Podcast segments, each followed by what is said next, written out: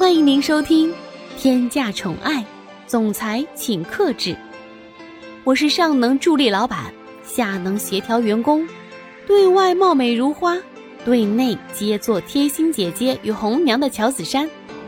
打工人不易，记得订阅专辑并分享与点赞哟。第一百五十七章，清醒。此时的苏千玉和慕晨雪都陷入了昏迷，全然不知自己已经被抱上了车，正驶离商场的停车场。坐在副驾驶的男人转过头来看了一眼还陷入昏迷当中的两个女人。脸上露出了十分得意的笑容。男人拿下了脸上的面罩，拿出手机，打电话给黄梅善。而黄梅善现在正身着精致的名牌衣服，坐在约定的地点，等待着他们将苏千玉和慕晨雪带过来。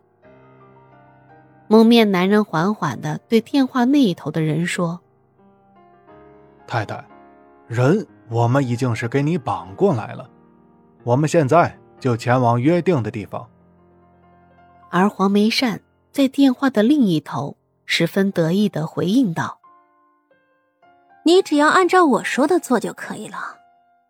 之前所说的东西，这件事结束之后，所有的费用我都会给你的。”蒙面男人露出了一个十分满意的笑容。打完电话，蒙面男人重新戴上了面具，直视着前方。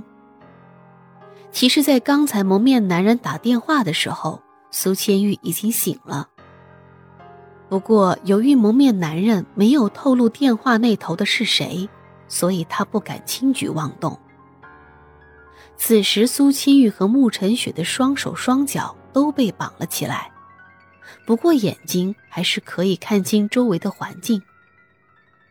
一阵阵嘈杂的声音传入苏千玉的耳中，让他还有些混沌的脑袋清醒了几分。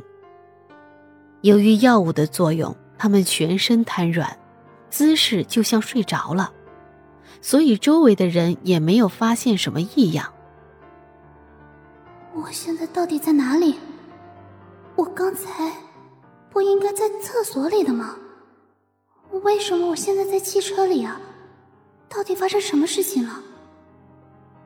就在苏千玉各种猜测时，耳边突然传来一阵声音。他努力分辨着这个声音，听着谈话的声音，苏千玉的心情越来越沉重。他现在确定了，他和慕晨雪被绑架了。一时间，他有些慌了，不知道怎么办才好。他低头看了一眼慕晨雪，发现他还在昏迷中。就在苏千玉胡思乱想的时候，车也缓缓的开到了约定的地点。这个地方除了一栋建筑外，周围十分的荒凉，这也让苏千玉的心更凉了。苏千玉感觉到车停了下来，他赶紧闭上眼睛，不能让人发现他已经醒了。苏千玉清晰的感觉到自己被粗鲁的丢进了一间房间里，周围谈话的声音也没有了，四周变得寂静。当他确认了房间里已没有其他人时，就开始仔细观察四周，看有没有什么工具可以让他给外界送消息给蒋泽旭。就在这时，他看向了一边的慕晨雪。突然想起了今早蒋泽旭和他说过的话。一旦有了这个念头，他心里就越来越慌，也越来越怀疑这件事情会不会是慕晨雪一手策划出来的。本来两个人之间的关系就很微妙，现在又发生了这种事儿，让苏千玉很难不怀疑慕晨雪。也许是由于眼神过于炙热，让昏迷中的慕晨雪开始悠悠转醒。可能还是不能适应明亮的环境，一时间他有些睁不开眼。等他慢慢适应了，认真打量四周的环境时，心里很茫然，不知道自己为什么会在一个陌生的地方。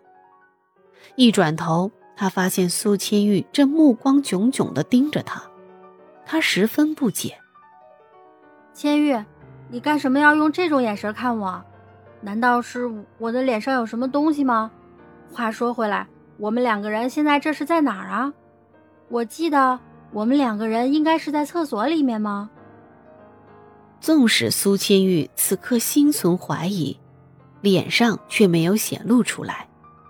只见他语气平淡的回答道：“我也不知道我们两个在哪里，反正我醒过来的时候就已经到这个地方了，周围什么人都没有。不过话说回来，你为什么一点都不慌张呢？”亲爱的小耳朵们，本集已为您播讲完毕，记得订阅与分享哦，下集更精彩。